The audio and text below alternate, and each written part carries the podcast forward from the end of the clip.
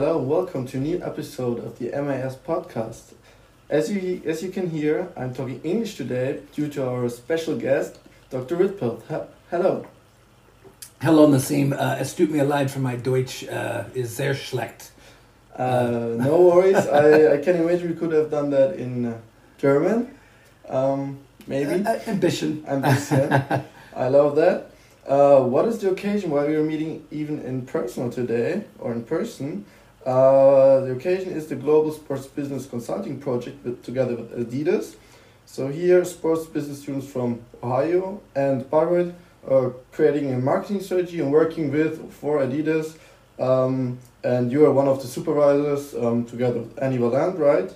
And the other German professor, uh, Professor Strobel, and the, the PhD student um, Lars Griebel. Correct.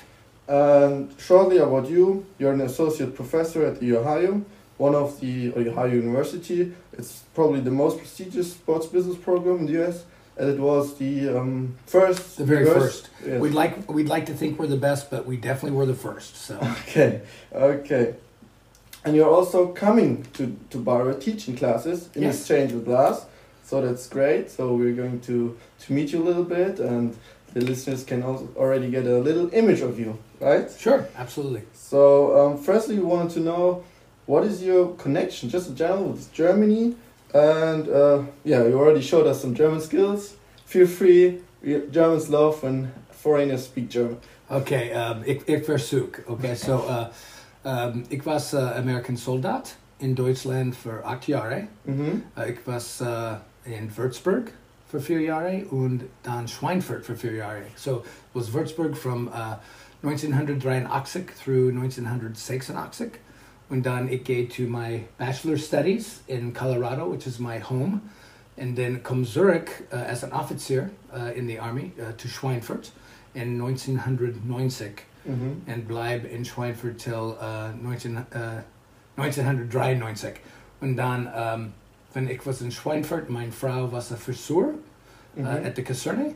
And um, I say we met her because Yeah, uh, I met her and uh, we we fell in love. And so I have to start English now. Yeah, we fell in love, and then I, um, you know, she came back to America with me in, in 1993 Mm-hmm. shortly after I decided to leave the army. It was always my dream, my dream, uh, to work in sports, Mm-hmm. and that's what led me to Ohio University as a master's student. So um, I don't have any connection to Ohio. Uh, I have no family there, Mm-hmm. uh, but Ohio University being the first uh, program in the world, and certainly if not the best, one of the best. Uh, we like to think we're the best, but many great people in sports have gone through Athens, Ohio, and I wanted to be part of that. And uh, we found our way in Athens in, in 1994 and uh, finished my master's degree and uh, started working in American college sports at several different places. I worked in, uh, was coaching at Ohio University, wrestling, ringen Mhm. was my sport. I also wrestled for a, a TUV Unterdürrbach near Würzburg when I was Mhm. here, so I have a you know familiarity with the with the German sports club system. Um, worked at Marshall University in West Virginia when Randy Moss was a player. Um, Mississippi State, so I have a pretty good experience in American college sports. But during that time, you know, with my wife being from Germany and now then that fast forwarding having two kids who are dual citizens, I have zwei Reisepass and um, speak sehr good Deutsch, and um, there was always something that I wanted to. You know, my wife came to America with me, and it's not easy to get to Germany. It's also expensive when you have kids and other things, and and being away from her family was always hard. And so when I switched to academia in uh, in 2004 from industry, Mm-hmm. and I started as an academician at Mississippi State University. I knew that there were faculty who did stuff internationally. I didn't was not although I had worked at a university for so long, you seen that I didn't really know what the academic side did. I was so focused on the athletic side and um, started looking into it, looking into things like a sabbatical or study abroad programs and other things. And uh, I was only at Mississippi State for two years, so I never really got anything started there. But I learned about how to maybe do some things. And then I had the opportunity to come back to Ohio, a place I love, a place I coached at, a place I went to school, and to come back to the program that I love so much. Um, I really looked at it. This is a great move for us to go uh, to Ohio, raise our kids who were very young at the time, and stay. That this would be, you know, my my forever job. Mhm. And uh, so far, that's worked out very well. We went to uh, Ohio in 2006, and then almost immediately, I started working on what can I do with something in Germany. And it was really probably 2007. My boss at the time, his name is Ming Li, very big in China. Uh, and he was also uh, president of the North American Society for Sports Management. At the time, the president of the European Association for Sports Management was Professor Herbert Woratschek, who you know, obviously, who's been here at Bayreuth for many years. And really, unbeknownst to me, is you know, I, I knew that Ming was going to a conference in 2007, or I believe it was 2007 in Heidelberg, uh, the European Association of Sport Management Conference. And I just talked to him before and said, you know, hey, I really want to start working on some partnerships with German universities. Can you just get me some information? It was very, very casual conversation.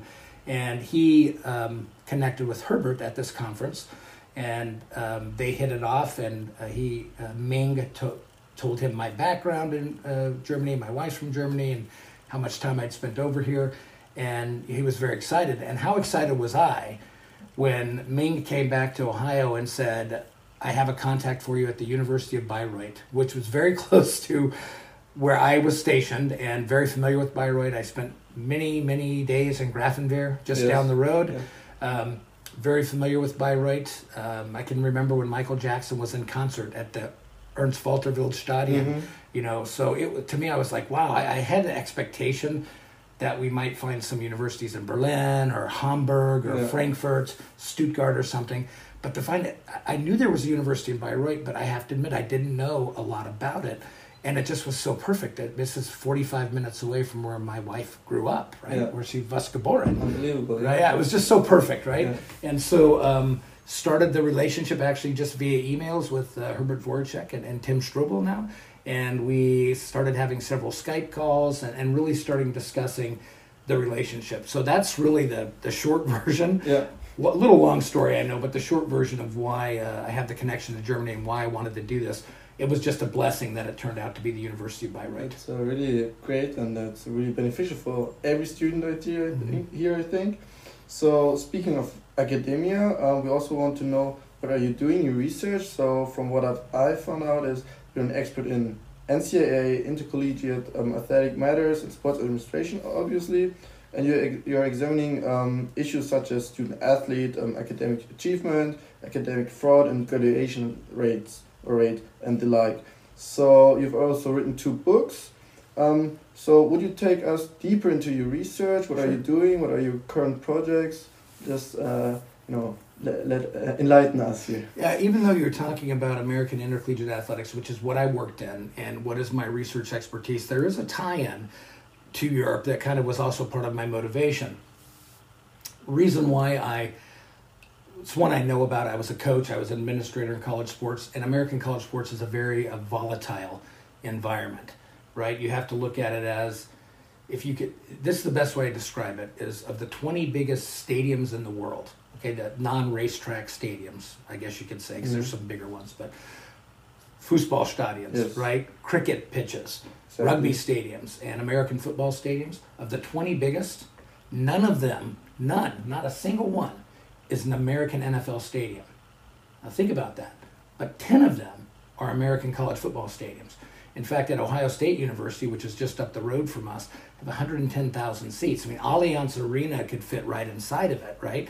So Yeah. people are very passionate about it, but you're attaching essentially a multi-billion dollar industry to an educational institution that's predicated on the individuals playing that sport that generate a lot of money, ostensibly getting a college education and maintaining some type of academic standard.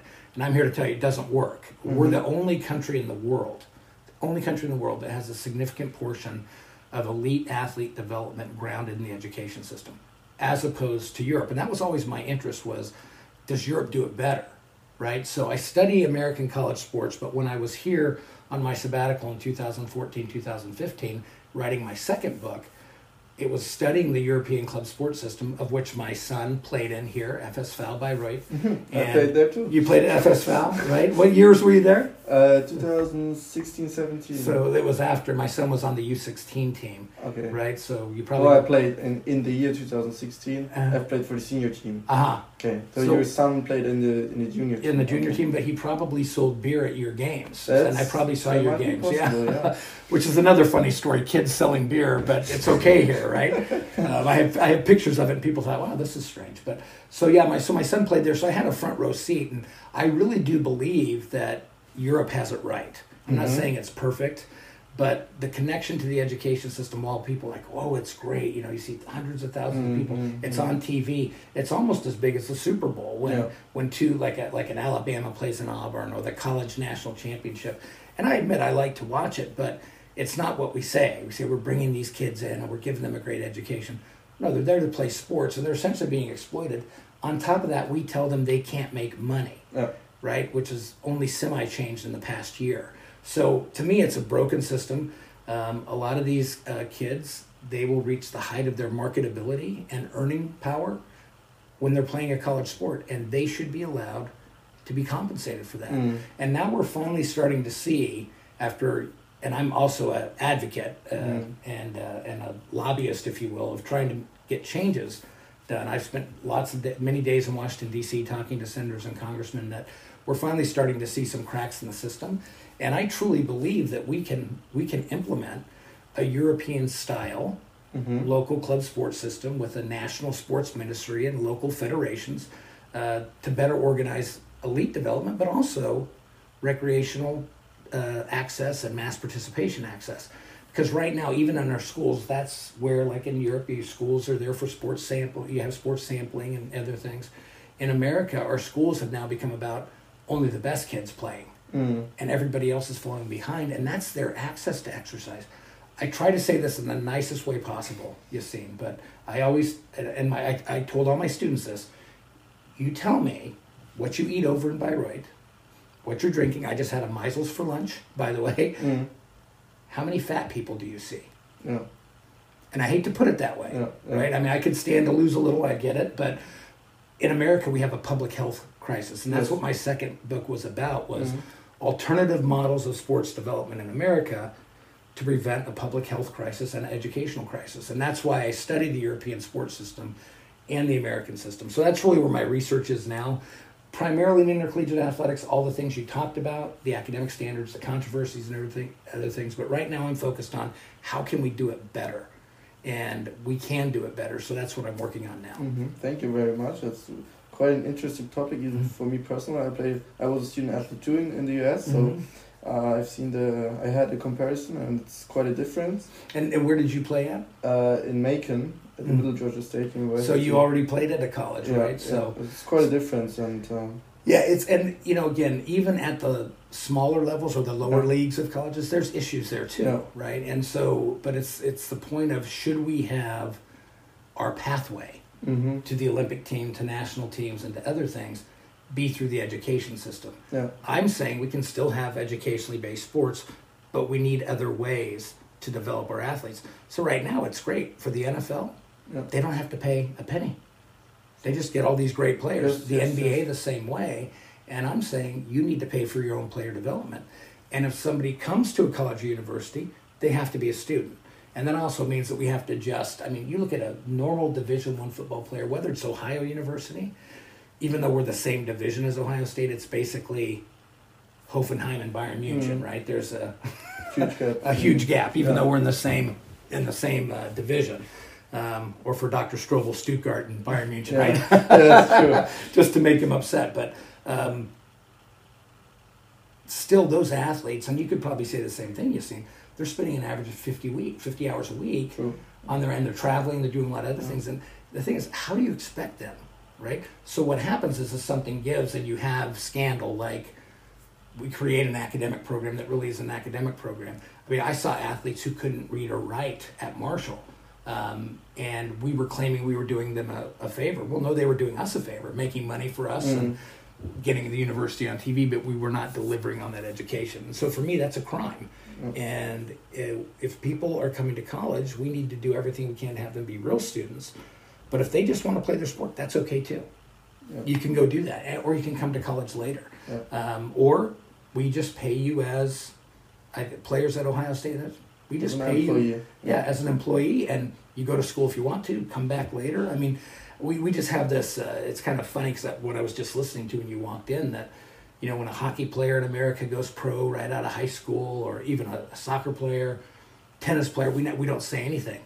But if a football player or basketball player wants to do that, we say, "Oh my God, what about the education?" Well, what it is, we're saying, "Oh my God, don't go because Yeah. you make us a lot of money."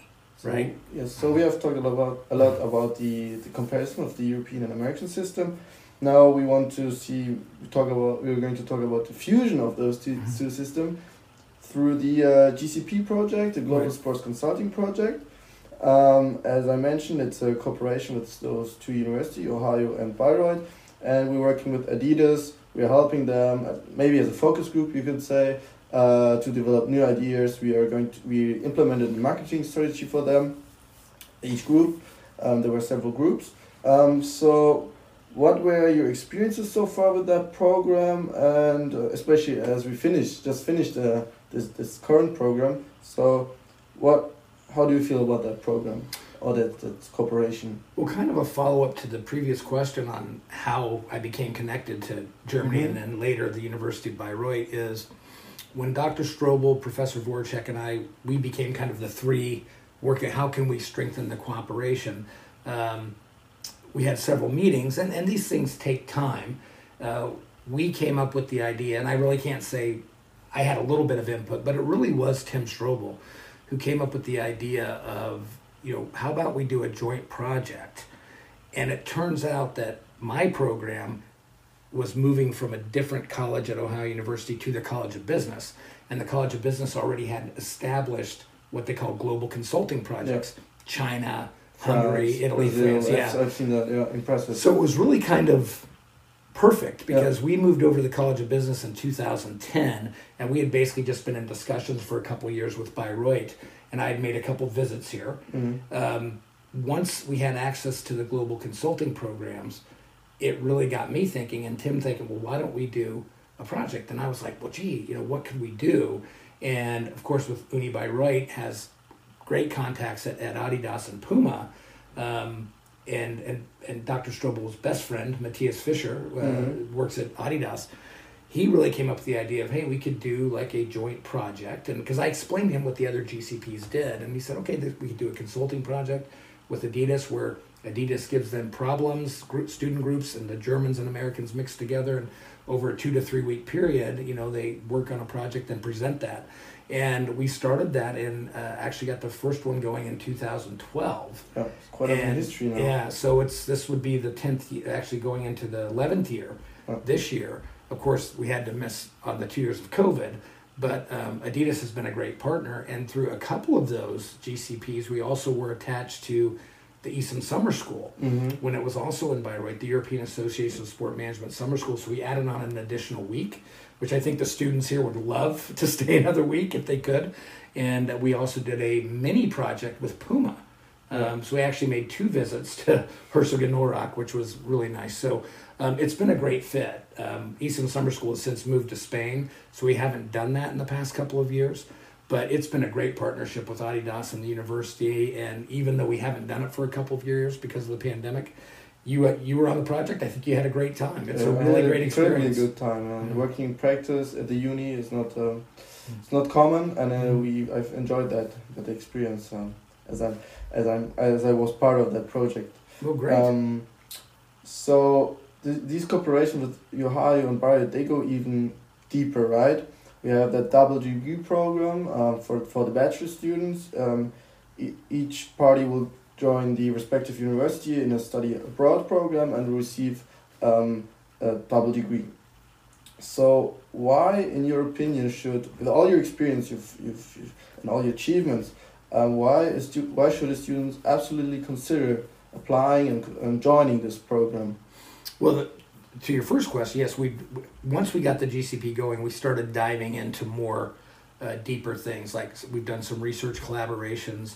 Um, a couple Bayreuth students have come over to do the Ohio uh, master's degree, Mhm. um, and um, Tim Strobel and I actually switched in uh, 2014, 2015. He went to Ohio, and taught for a year. I came here to Bayreuth to do my research and also teach.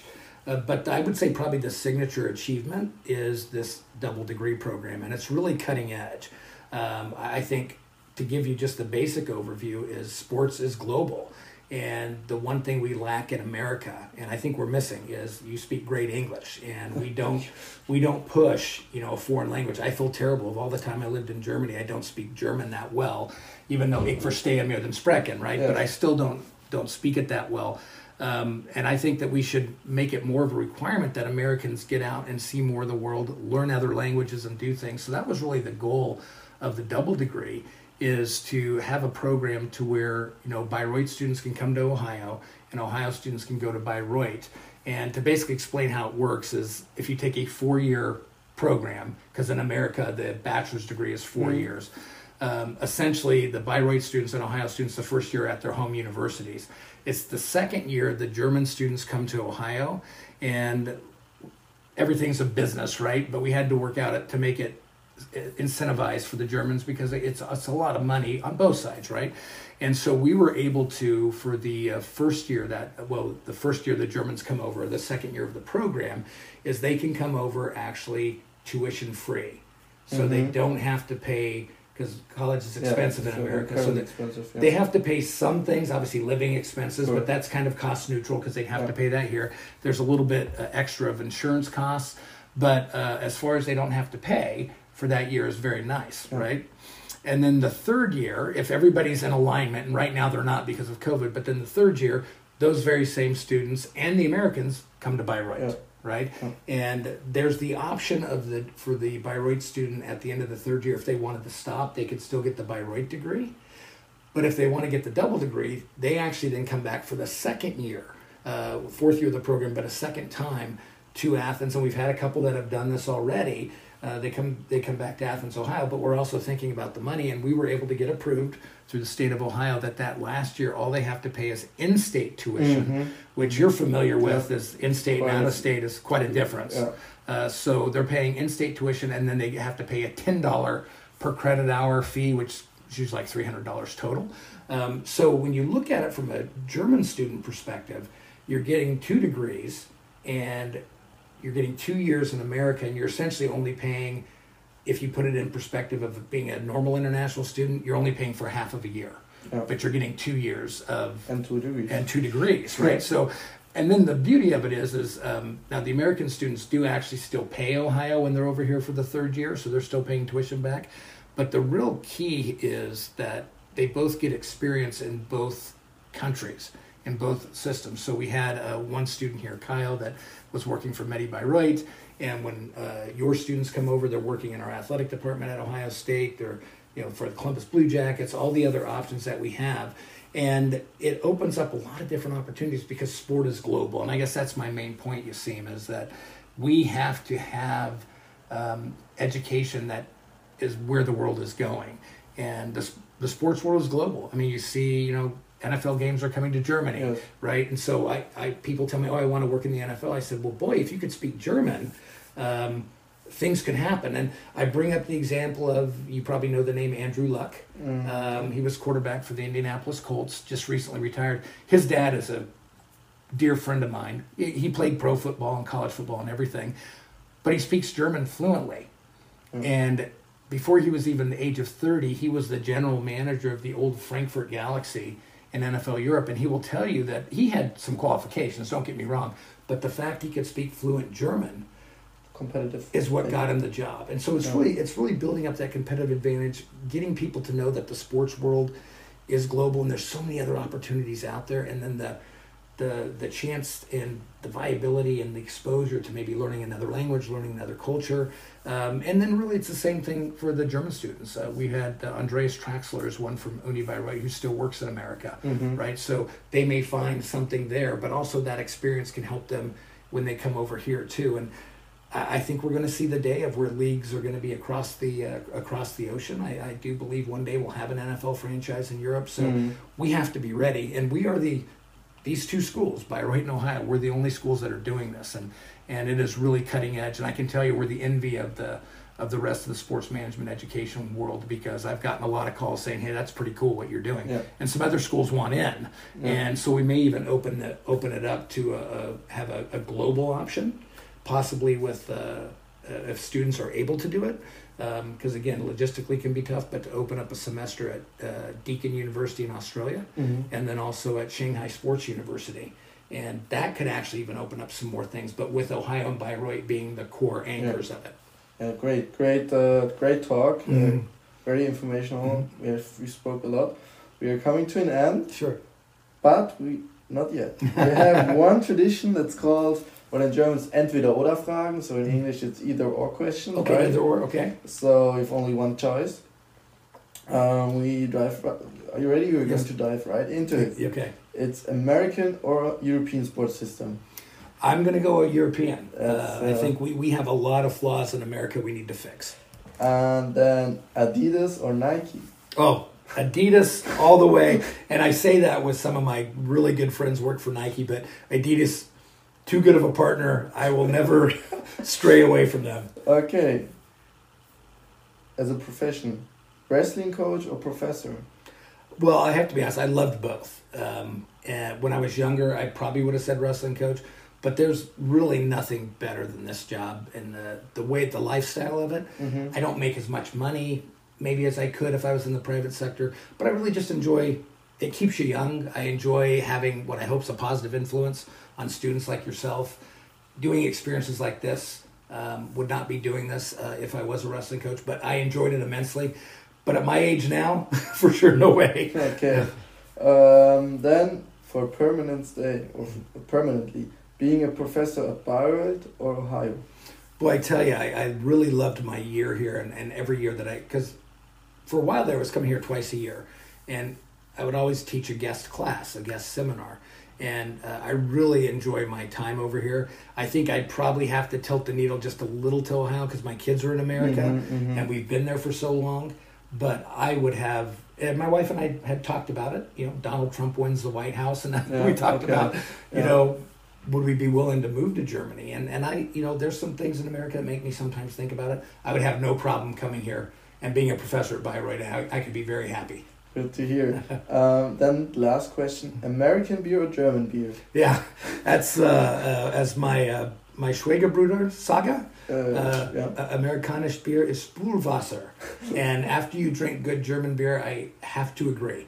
Um, and uh, it is tough sometimes to find really good German beer, but I, I usually typically can find like the Bitburger and others. But um, there is a place in South Carolina that sells Maisel's Weiss, That's and, incredible. yeah. and I, I'm usually there every April. And I did bring back a case for the uh, double degree students in Athens, and they were so happy and so shocked that I was actually able to bring Maisel's back. So we came to an end. Mhm. Thank you a lot. It was a pleasure and an honor to talking to you. A pleasure for me too. You say So- thanks so much. Thank you, thank you to lis- to listener. Even though it took a little, little bit longer, but no worries. We had a great talk. So thank you and goodbye. Thank you.